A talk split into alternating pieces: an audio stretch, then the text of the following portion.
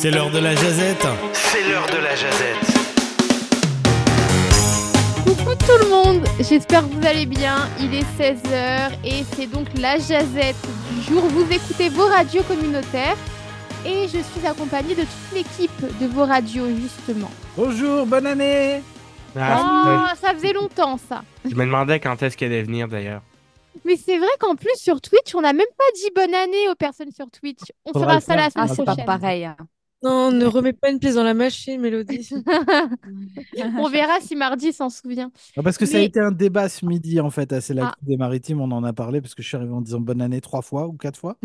Ouais, de, une couple de fois, là. Ah, et, euh, et Vincent, on sent que ça commence à l'agacer un peu. Mais du coup, ce que je disais, c'est que généralement, un running gag, au début, c'est marrant, puis après, c'est plus Ouais. marrant, puis après, ça devient vraiment tannant. Lourd. Mais il y a un moment où ça redevient marrant. Alors après, Bah, ça c'est va prendre du Si temps. tu le dis. Peut-être ce sera au 15 juin, mais il y a un moment où ça va redevenir marrant. Non, non, à mon avis, ça redevient marrant, mais le l'année prochaine, tu vois. Ah, ouais. Ça peut tirer jusqu'à loin. Si tu me parles de l'année prochaine, moi je dis euh, bonne année jusqu'à Mais- l'année prochaine. hein. Écoutez, on est le 12 janvier. Je pense que tout le monde a eu la nouvelle qu'on avait changé d'année. En tout cas, Je, pensais qu'on n'enregistrait pas pendant un. Si, si, on enregistre là. hein. Mais c'est vendredi aujourd'hui. Et comme chaque vendredi, c'est free for all. Tout le monde fait ce qui lui plaît. Et euh, je vais laisser la parole à Adèle pour commencer parce qu'elle a toujours un sujet intéressant à nous raconter le vendredi. Ouais, bah c'est gentil, Mélodie. Je sais pas si c'est très intéressant pour tout le monde. Euh, mais en fait, ça fait depuis 2020 qu'on attend une nouvelle chanson de De qui? Ariana Grande et Ah. elle en a sorti une aujourd'hui. C'était une surprise. Elle avait prévenu personne, Personne. aucune pub dessus. Donc, euh, c'est sa nouvelle chanson qui s'appelle Yes and. Et on Et, la euh, donc, pas. je- on la passera pas parce que c'est anglophone, mais euh, j'aime beaucoup en tout cas. C'est bon, j'aime bien après Ariana Grande globalement. Euh, mais effectivement, je m'étais pas rendu compte, mais son dernier album remonte à 2020, donc c'était euh, Position. Et euh, elle a fait des fois des featuring, on pourrait dire. Elle a accompagné d'autres artistes sur leurs chansons depuis, mais euh, même pas beaucoup. Et c'était donc c'est vraiment la première fois là qu'elle revient elle en solo. Cette chanson fera partie de son nouvel album qui est en préparation, qui ce sera son septième album, donc déjà pas mal. hein. Mm. Et c'est vrai qu'Ariana Grande, on en a beaucoup parlé ces derniers temps, ces derniers mois, parce que euh, pour ses relations, surtout euh, amoureuses et Avec personnelles. qui?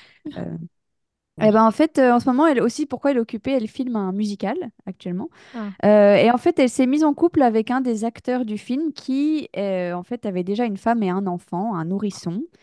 Et La en fait, c'est un peu...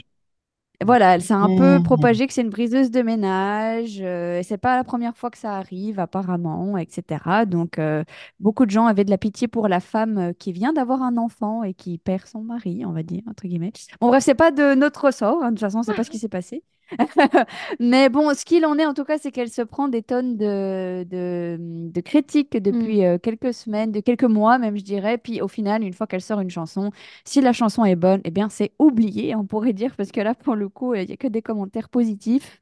Donc, c'est assez drôle, je trouve, comment ça se passe, euh, les célébrités, puis la chanson et tout. Mais bon, voilà, moi, en tout cas, je suis bien contente. Et puis, bah, j'ai hâte de voir euh, le septième album euh, qui devrait sortir, euh, j'imagine, euh, début 2024, on espère. C'est drôle parce que dans la même veine, il y a Selena Gomez qui a annoncé que Ah son oui. prochain album serait probablement son dernier et qu'elle se consacrerait à sa Ah. carrière de comédienne et à des, euh, des activités caritatives, mais qu'elle n'avait plus vraiment grand-chose de neuf à proposer, donc elle concentrait ce, qu'elle- ce qui lui restait sur le prochain album et ce serait possiblement son dernier. On est dans. On vient de me dire à l'oreillette qu'elle venait de piquer le chum euh, d'Ariana Grande qui elle-même avait piqué le chum de quelqu'un d'autre. C'est juste terrible. Ah. Non, par contre, je trouve ça fort quand même que qu'effectivement Selena Gomez se dise bah voilà, j'ai plus rien de nouveau à proposer, je m'arrête, je vais faire autre chose. Ouais, moi, je trouve ça bien. moi. je trouve ça génial. parce que souvent, les artistes, euh, quand ils sont arrivés au bout du truc, là, ils vont étirer, étirer, étirer. Ça se Bon. Vous Ouais, inquiétez très vrai. pas, elle va revenir dans 5 ans. hein. Ah, c'est possible. Ouais, peut-être qu'elle aura du neuf dans 5 ans. Ouais. Oui. Mais c'est vrai que c'est chouette, les gens qui, au lieu de juste encaisser, décident que, bon, Ouais. ben, j'arrête ou j'arrête pour un bon moment plutôt que de rouler, là, surfer sur le succès puis de faire un autre album, par exemple, qui n'est pas si terrible, mais ça va se vendre parce que c'est un, c'est une artiste ou un artiste vraiment très populaire. Moi, j'ai du respect pour ça. Euh, J'avais vu la même chose au hockey avec le gardien de but Patrick Roy, qui était devenu entraîneur au hockey. Il lui restait comme entraîneur avec euh, le Colorado encore une année de contrat à 4 millions de dollars.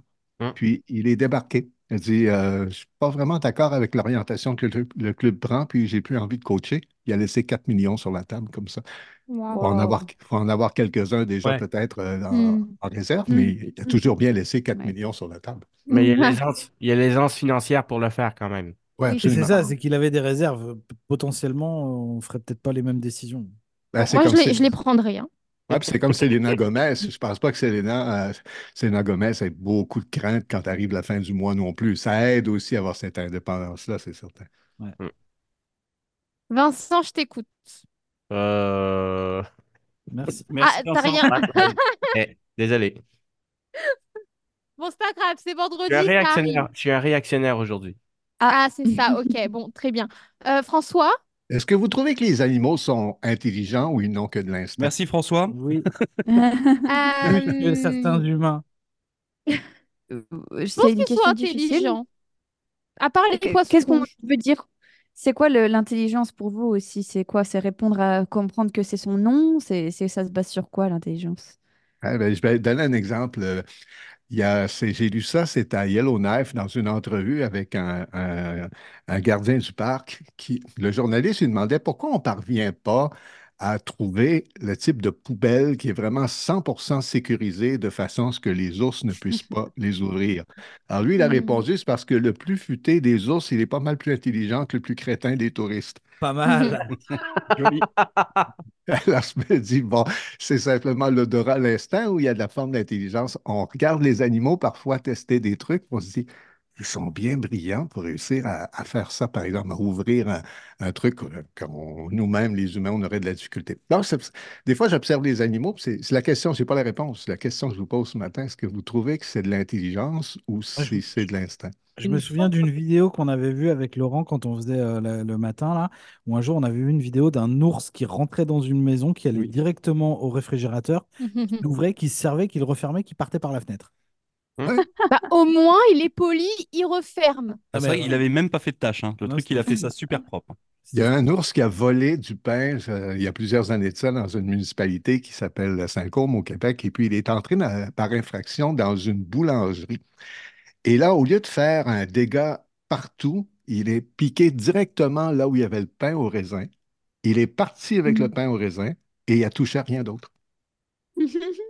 Et Après, pourtant, moi, du pense- sucre, il y en a partout dans tout ce qu'il y a de pâtisserie. Là. On s'entend que les, les- les- les ours sont attirés par le sucre. Non, il est allé chercher spécifiquement le pain au raisin, puis il est dégapé. Je pense a- après, je pense qu'il y a certains animaux qui sont capables de- de- de- d'intelligence. Maintenant, après, c'est vrai qu'il faut redéfinir aussi ce qu'est l'intelligence, comme disait Adèle. Ouais. Mais moi, je vais vous donner l'exemple de mon chien. Ah. Chien, chien. Et ma chienne, c'est Lexi. Euh, elle est toute jeune. Qu'est-ce qu'il y a? Pourquoi? Non, rien, j'aime bien comment tu dis J'étais sûr que tu allais me troller. Non, j'ai rien dit encore. Elle- est toute jeune, euh, elle est née au mois de juillet, mais euh, elle a très très vite en fait compris euh, comment elle devait se comporter, euh, avec qui euh, et comment.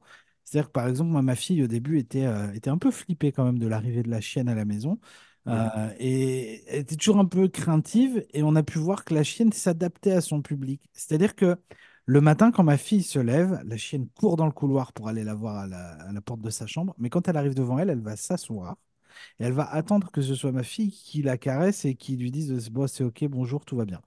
Alors qu'avec mon fils, c'est différent. Lui, il a jamais eu peur d'elle. Il a toujours été plutôt euh, genre un peu plus euh, bourru là.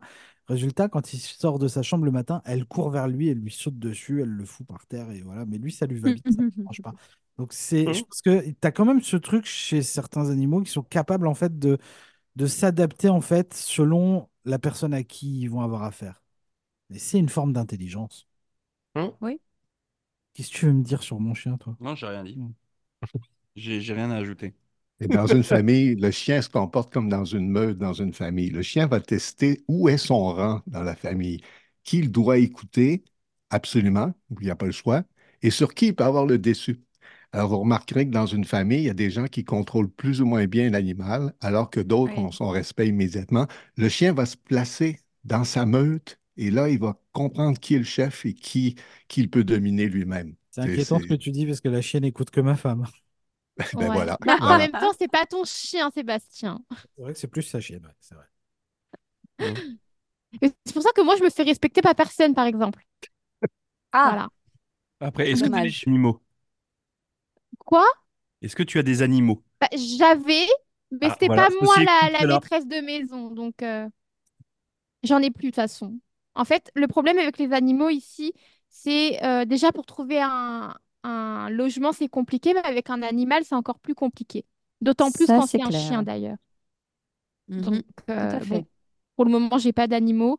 De toute façon, euh, il serait tellement malheureux ici, c'est tellement petit que bon, franchement, je vois pas l'intérêt d'en avoir actuellement. Bah, prends une Bah ouais. souris, Voilà, tu, Un prends, tu prends un petit animal. un hamster. Un hamster, ouais.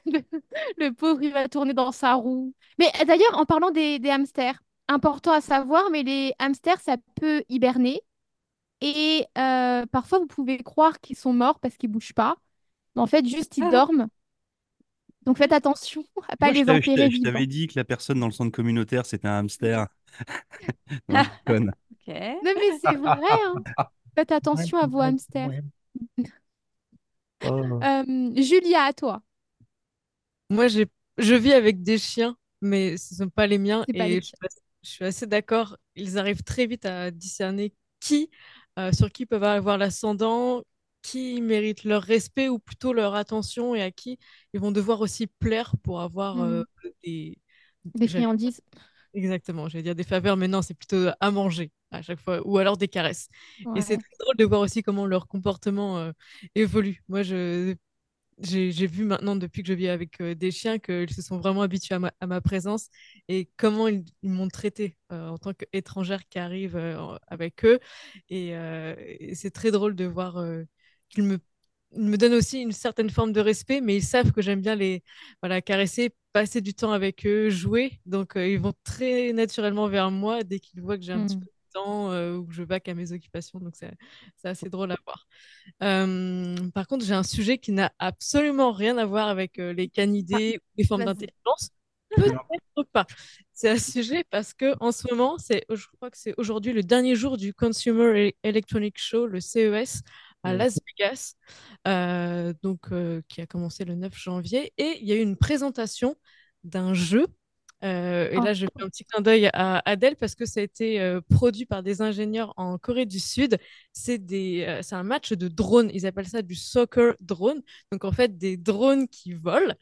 Et le- leur but, c'est bah, justement de marquer des points dans des espèces, dans des anneaux qui sont eux aussi en hauteur, un peu comme les anneaux du jeu Quidditch dans Harry Potter. Et donc, il y a trois drones qui s'affrontent, donc six en tout, et qui sont contrôlés par des joueurs qui sont situés à l'extérieur d'un terrain.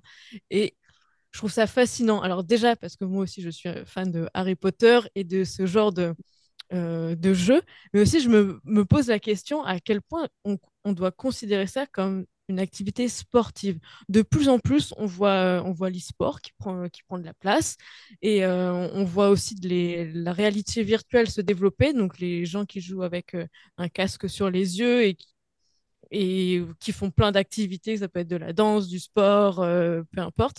Et moi, je me pose vraiment cette question de e-sport. À, quel moment on définit qu'une activité réalisée sur nos écrans? Ou euh, via des drones, ça devient du, du sport? Mais à partir du moment où tu finis en sueur, voilà. Moi, j'ai d'avoir un flash, en fait. Le e-sport, je comparerais ça un peu aux échecs. C'est-à-dire que, je veux dire, si tu considères les e-sports comme, de- comme un sport vraiment au, même point de vue que l'athlétisme ou peu importe, ben, considère les échecs comme un sport aussi parce que Mm. tu as des compétitions mondiales de tout ça. Mais, je veux dire, il y a de la pratique derrière, il y a des stratégies, mais de, de, de, de là à appeler ça un sport, je vois pas vraiment ça. Je compare vraiment ça aux échecs, en fait. Puis euh, c'est un débat. Ben, je- de ce que je comprends, Julia, tu es assez conservatrice ou euh, tu n'étais pas vraiment du même avis que ça devrait être une compétition olympique, les e-sports et tout ça? J'ai bien Euh, compris? non, c'est- en fait, c'est plus euh, une question hyper ouverte parce que Euh, moi, justement, j'aime bien faire euh, des sports où mon, euh, mon corps est en action, mais j'aime aussi Mm. jouer aux jeux vidéo. Et dans les deux, je ressens une, une excitation, une émulation. Je sens quand je suis vraiment très prise, je sens l'adrénaline qui monte aussi dans la pratique de certains jeux vidéo. J'ai même testé très récemment la réalité virtuelle et c'est un véritable exercice aussi bien physique que mental. Et donc, je voulais un peu votre avis là-dessus. Mais attention, là aussi, il y a deux types de jeux vidéo. Il y en a où tu es assis devant ton écran à pitonner sur une manette. Et il y a Mm. ceux où tu as des capteurs de mouvement, où tu as des manettes de mouvement, là où tu fais vraiment des mouvements et du sport. C'est Donc là, il y a deux jeux différents. Là. Ceux où tu as vraiment du mouvement, je pourrais considérer ça comme un sport, mais ceux où tu es assis devant un écran à, à- à- à- à être littéralement comme un prédateur devant une proie, à, à pitonner sur des, des boutons, je vois pas ça comme un sport à part entière. Après, moi, tu m'as jamais vu jouer à Mario Kart. hein. Je veux dire, euh, c'est du sport. quoi. C'est, euh, Aussi, je suis assez d'accord quand je joue à certains jeux juste avec une manette. Par exemple, euh, je jouais avant à FIFA en France. Euh, en fait, Oh, je vais, oh, je vais jouer avec toi. Oui, moi aussi. moi, je ne prends pas Oh l'Olympique. Lyonnais, je suis désolée, je prends le PSG. Eh ben, tu perds. toi. Voilà, c'est fait. On que le Panathinaikos. Donc, euh, Au, au final, mon cœur bat très, il bat très vite. Donc, le cœur étant un muscle, on peut aussi considérer ça comme une activité euh, physique Mhm. presque. Et euh, je suis dans un vraiment un, un état d'esprit et euh, mental qui est presque le même que quand je jouais physiquement au soccer. Tu jettes la manette à la fin? Ça, je ne peux pas le dire euh, en nom. En tout cas, je veux dire, moi, euh, quand tu parles de sport, je veux dire, t'es essoufflé à la fin ou euh, ça dépend si tu pratiques beaucoup ou pas, là, mais je veux dire, euh, il y a peut-être des études qui peuvent être faites là-dessus. Est-ce que, est-ce que une séance de, de, de jeux vidéo va avoir les mêmes effets qu'un marathon ou peu importe? S'il y a une corrélation entre les deux, je, je le reconsidérerais. Mais pour l'instant, euh, je pense que tu as quand même une donnée d'adrénaline. hein. Ouais. Quoi qu'il Oui. arrive. hein. Même, même devant Oui. une console. hein. Je pense que oui, tu- oui, je suis d'accord. Et en fonction des, voilà, des, des jeux que tu prends, dans quel univers, dans quel, euh, dans quel état d'esprit t'es au moment où tu prends la manette, puis, euh, enfin, etc., etc. Enfin, moi, je me suis vu sur des, des souvent sur des jeux de, je sais pas moi, des, je vais pas trouver. Genre Resident Mhm. Evil et des trucs comme ça, là où tu, Ok. tu- tu joues dans le noir. Euh, Oh, c'est- quelle horreur. où c'est toi l'écran puis ta manette là je peux te dire que tu voilà tu t'es vraiment dedans là quand c'est bien fait euh, Mm. tu- ton, ton corps il prend euh, ton corps et puis ton cerveau ils, pre- ils prennent cher quand même sur, euh, sur les consoles Bref. Et, et vous pensez donc que le, le sport pratiqué Mhm. par des drones, contrôlés par des êtres humains, on pourrait appeler ça aussi du sport? Ah, Là, c'est un peu différent parce que je trouve que du coup, il y a. hum, En fait, il y a, il y a- je trouve qu'il y a plus. il y a- On est en train de regarder avec Sébastien, là, pour être honnête avec vous. Là. Euh, Sébastien a mis une vidéo de justement de ce, de ce Drone soccer. drone soccer. Là. Euh, je trouve que tu as encore un paramètre supplémentaire qui est que tu as le drone qui te. euh, Tu sais, quand tu as toi et la manette et l'écran, c'est bah, c'est toi qui joues. Là, tu as encore un autre élément qui est ce drone qui fait que je trouve que tu es encore plus sorti de la réalité. Bah, tu te rapproches de l'e-sport quand même. Ouais, ouais. Je, Moi, je je trouve plus que c'est, je trouve plus que, je trouve plus que c'est le drone qui fait le sport dans ce, dans ce truc Ouais, voilà, c'est ça. C'est... Ouais, moi, mais je suis dans un ce cas-là, un, un pilote, euh, un pilote euh, le, le type qui est au volant, euh, c'est c'est lui qui dirige la voiture, mais c'est la voiture qui fait le sport. Par exemple, les personnes qui font de l'équitation, Non, mais c'est oh, bah, que l'équitation est un sport? bah, c'est le cheval qui court. hein. Ouais, C'est mais là, il y a tellement, y a tu, tellement la d'entraînement. F4, quand tu Bah, a- une, quand tu pilotes une, voiture, euh, tu, tu pilotes, c'est toi qui, euh, qui, qui fais Oui. le sport là. Le drone, tu le pilotes aussi. Ouais, La question peut se poser. hein. Ça fait beaucoup de questions, je trouve, pour un vendredi. Mais... Oui, beaucoup de questions auxquelles on va devoir penser cette fin de semaine pour avoir une réponse lundi. Donc bon. Euh, Une façon différente de les contrôler, peut-être. Après, la fin du débat, quand on appelle ça le e-sport, dans e-sport, t'as sport. Point.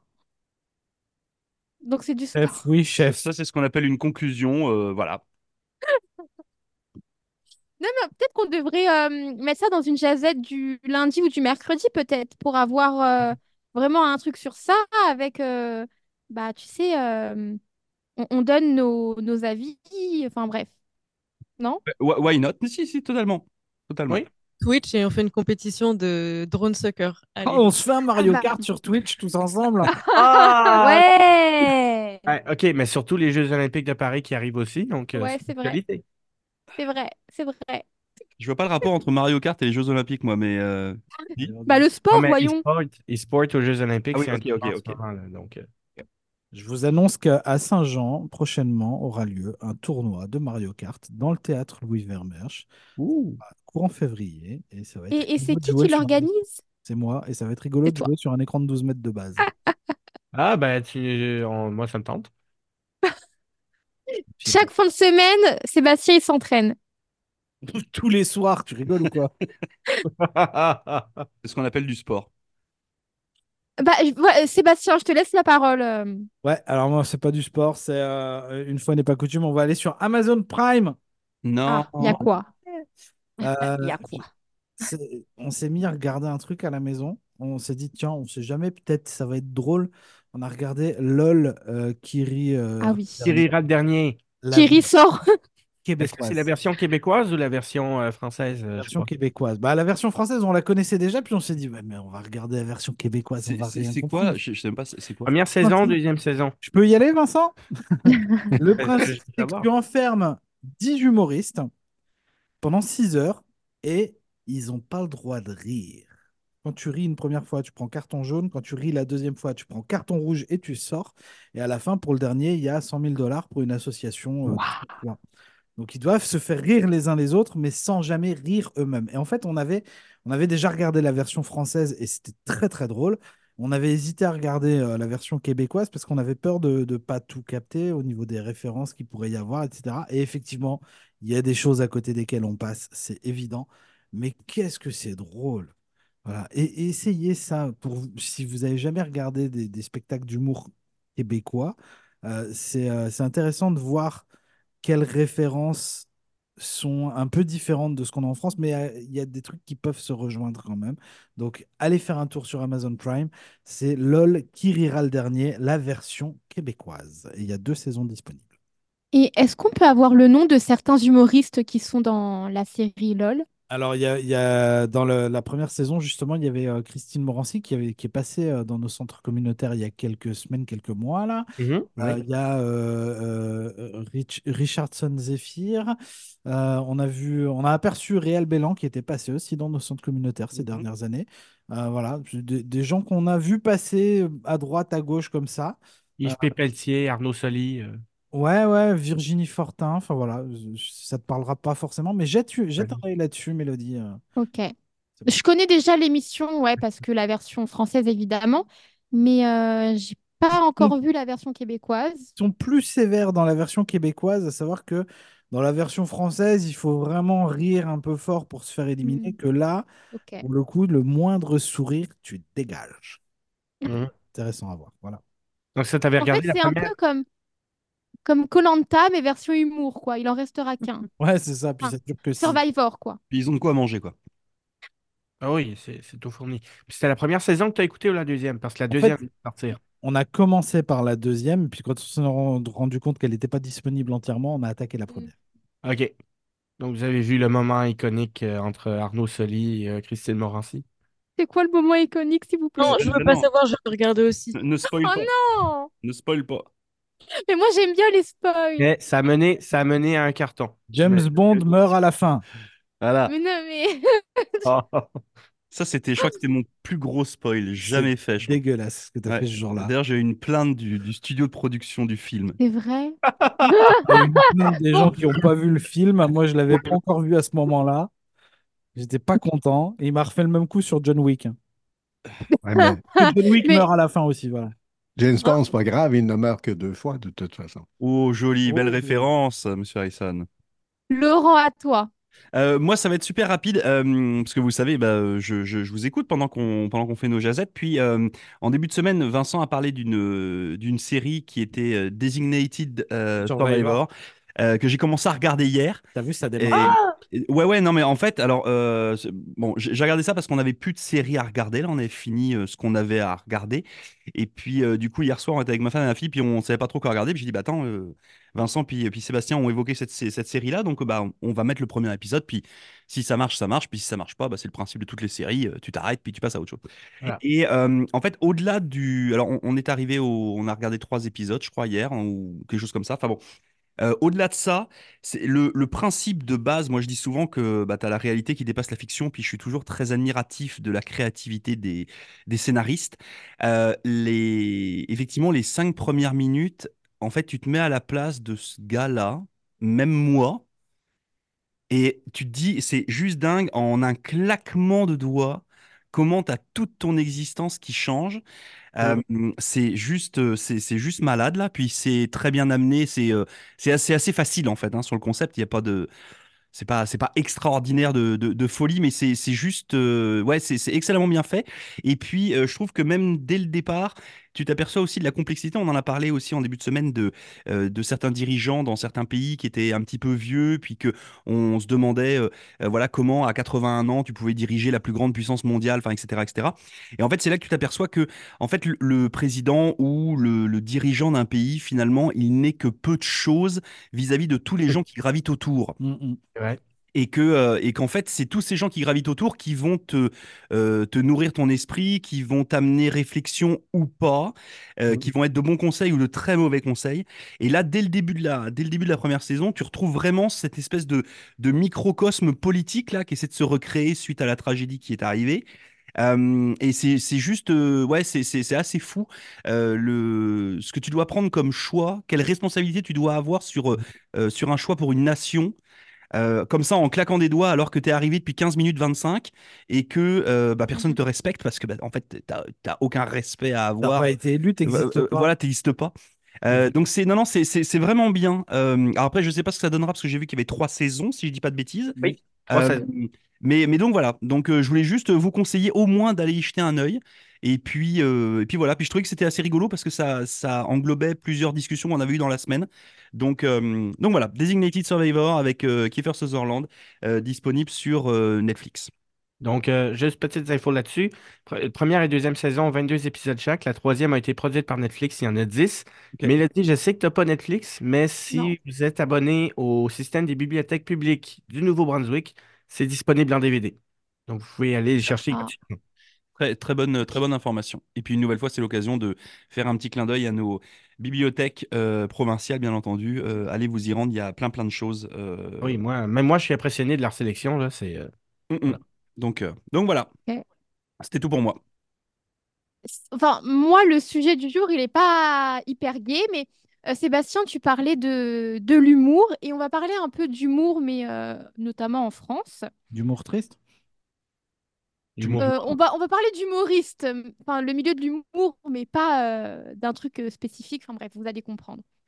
Euh, on connaît le mouvement MeToo dans le cinéma, Mhm. mais Oui. à date, il n'y a pas vraiment de MeToo, en tout cas dans le milieu euh, du stand-up euh, et de l'humour. Est-ce que tu peux France. rappeler ce que c'est que ça, euh, Mélodie, s'il te plaît? Juste pour les Le auditeurs auditrices qui ne sauraient pas. MeToo, Oui. Euh, donc, il est arrivé surtout aux États-Unis. euh, et donc, le MeToo, c'est euh, bah, c'est des femmes qui ont dénoncé euh, dans le milieu du cinéma des euh, agissements, donc euh, des attouchements et des viols euh, faits par des réalisateurs, enfin des grands noms. Donc, c'était ça. Et puis ensuite, ça s'est développé à d'autres métiers. Et au Québec, on l'appelle ça le, le mouvement moi aussi, euh, de mémoire. On l'a traduit Oui. en moi aussi. Et euh, donc là, dernièrement, sur les réseaux sociaux, cette semaine, il y a une humoriste belge qui s'appelle Florence Mendes qui a reçu plusieurs euh, témoignages de femmes euh, qui dénonçaient les, les agissements d'un humoriste français qui s'appelle Seb Melia. Elle en a reçu une pas. dizaine. Bah, moi, je le connais parce que j'ai déjà vu des vidéos de lui. J'ai déjà vu un podcast. Euh, euh, oui, Sam Melia, il a un podcast également. Enfin, il est, il est sur plusieurs podcasts. Mais euh, Florence Mendes, elle a reçu une dizaine de témoignages à l'encontre de Seb Melia. Donc, ces dizaines de femmes-là ne se connaissent pas entre elles et elles parlent de faits similaires. Donc, ça va euh, de, euh, par exemple, plaquer une femme contre le mur, on va dire, à euh, des violences sexuelles, à des, hum, au retrait du préservatif pendant une relation, par exemple. Hmm. Donc, euh, Alors, une dizaine de femmes. Ju- Juste question, pourquoi est-ce que c'est cet humoriste-là qui a reçu les plaintes de ces demoiselles-là? Sans... Alors, bonne, bonne question. Donc, Florence Mendes, elle avait posté cette semaine un message en disant justement qu'il n'y avait pas encore de MeToo dans le stand-up, mais que, en gros, dans le milieu, comme c'est un petit milieu, eh bien, on connaît les noms et euh, bientôt ça sortira parce que, tu vois, la peur doit changer de camp. Elle a posté un message comme ça et après ce message-là, il y a des personnes qui l'ont contactée en dénonçant Sam Melia. Elle a décidé de partager ça sur les réseaux sociaux en sachant pertinemment que elle est passible de... Enfin, Sam Melia peut porter plainte contre elle pour diffamation. Bah oui. Mhm. C'est ça. Donc pour l'instant, il ne l'a pas encore fait, mais bon. Et euh, elle a aussi dénoncé dans tout ça, donc euh, Florence Mendes, le fait que quand une femme parle, euh, eh bien, elle est souvent blacklistée parce qu'elle est vue comme étant une femme euh, bah, qui, qui parle. Et donc, euh, si on embauche une femme qui parle, s'il se passe quelque chose, elle va évidemment euh, le partager, quoi. Elle va le dire et ça va poser problème. Et bon, je vous encourage en tout cas à aller voir euh, la vidéo que Florence Mendes a pu faire. Euh, normalement, elle est toujours disponible sur sa, sur son compte Instagram. Elle a fait une vidéo, c'était un live d'une vingtaine de minutes où elle parle de ça, de comment elle le ressent. Euh, donc, elle précise que elle, elle a rien contre Sem Melia, hein, mais que c'est vraiment les témoignages qu'elle a reçus et qu'elle a voulu le diffuser parce que c'était trop grave, quoi. Une dizaine de femmes qui racontent la même chose sans se connaître euh, et qu'il y en a marre et qu'il faut cesser, euh, tu vois, le, euh, un peu ce, Apparemment, elle est même à tabou. 13 ou 14 témoignages recueillis maintenant. Ouais, Ça fait ça. beaucoup. Il y a eu et ça au Québec aussi. ça hein. hier. Il y a eu ça au. Québec dans le milieu de l'humour aussi depuis deux ans. Il y a quelques artistes humoristes qui ont été dénoncés comme ça aussi. Oui, je, Mm. je sais plus, on est- c'est vrai qu'on avait lu ça. euh, on avait lu ça un- Bond, puis il y en a un autre, je crois. Ouais. Qui, qui est-ce que tu as dit, Vincent? Philippe, Philippe Bond. Ah oui, voilà, ça, c'était c'était ce nom-là que j'avais vu. Ouais, Ouais. puis un producteur aussi avant. enfin, c'est- Ouais, il y en a qui- Yves Roson. Oui, c'est ça. Ce- oui. Oui, aussi. Et Florence Mendes, elle a aussi dit qu'elle euh, essayait vraiment de ne pas jouer dans les salles qui ont accueilli justement, que ce soit Seb Melia ou d'autres agresseurs. Donc, euh, il y a eu Harry Habitant aussi, euh, qui, euh, Harry Habitant, qui est un, un monsieur qu'on voyait souvent à la télé et qui fait des spectacles aussi, qui lui a été euh, jugé pour viol, pour violence, et qui est ressorti libre, et qui tourne toujours d'ailleurs. Euh, donc, bon, allez voir ça hein, concrètement. Mais Sem Melia, il a un spectacle cette fin de semaine en Belgique en plus. Et pour l'instant, il est toujours programmé. Ok. Donc, c'est cool, mais. euh, Enfin, c'est cool. Non, c'est pas cool, mais. Et il a Après, J'ai toujours envie de pas dire, si tu veux pas embaucher la femme euh, parce que tu as peur qu'elle dénonce des trucs, c'est que déjà, t'as pas la conscience euh, tranquille. hein. Ça, c'est sûr.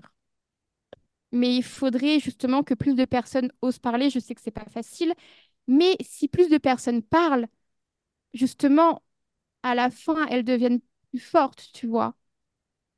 Et bah, pour avoir un, un, un milieu plus, plus safe, plus Sain. sécuritaire, sain, ouais, c'est ça. Mais bon, pour l'instant, c'est que le début. J'espère en tout cas que les personnes euh, bah, qui ont agi, de toute façon, euh, ils le savent, hein, les, les noms circulent dans le milieu, nous, on ne les connaît pas. Et au pire, c'est pas à nous de les juger en place publique. Ça doit être jugé dans un, euh, enfin, auprès de la justice, mais la justice ne fait pas toujours son travail. Donc bon, on fait comme on peut. C'est vrai. Mais euh, voilà, je voulais au moins vous partager ça parce que j'ai vu ça hier et ça m'a un peu euh, euh, mis une claque. En un jour, tout ce qui s'est passé, c'est bon, j'espère que ça aboutira pour ces femmes-là qui ont osé au moins bah, divulguer ça. Au moins qu'elles portent plainte, même si ça risque d'être compliqué pour elles. Mais voilà, je voulais parler de ça parce que Sébastien, tu parlais d'humour, donc euh, je me suis dit, c'est parfait, on va... Ah bah on se marre, hein. Non mais... Non, Non, non, mais- non, il non, faut mais parler de ces choses-là. non, mais Bien sûr, il faut en parler. tu- Après, la tu- transition était un peu, un peu chelou, mais euh, moi, moi, je connaissais Seb Melia parce que j'avais déjà entendu son podcast Ouais. une fois ou deux. Euh, bah voilà, comme quoi des fois on n'imagine pas ce qui peut se passer derrière. Je vais Ah vous ouais, c'est raconter, sûr. je vais vous raconter un truc un peu gênant, puis je vais le faire rapidement. Euh, le cas de Philippe Bond au Québec, euh, dans le milieu, je dirigeais une salle de spectacle. J'ai fait ça pendant quatre ans.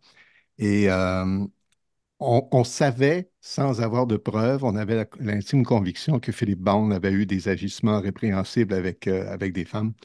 Et à un moment donné, moi, j'avais, j'avais acheté son spectacle. On les achète un an, un an et demi à l'avance, à peu près, pour préparer nos programmations. Et j'ai décidé de me retirer.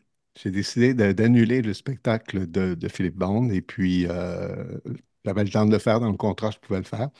Parce que euh, j'étais aussi convaincu, comme plusieurs autres dans le milieu, qu'il avait agi de façon répréhensible. Alors, le spectacle, je l'ai annulé. Il s'est trouvé une nouvelle date Hmm. dans une salle dirigée par une femme.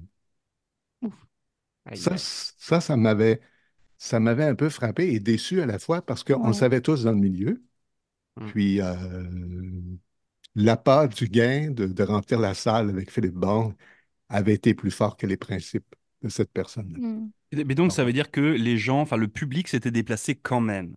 Parce Oui, absolument. Je, je- je- je crois, que- je crois que c'est là en fait où il y a, un- euh, il y a aussi une double, une double lecture. C'est-à-dire que euh, là, tu Manque de disais par exemple. Mélodie, que euh, cet humoriste-là en Belgique euh, voulait plus produire dans les salles qui avaient produit euh, Ouais. euh, ce, ce gars-là.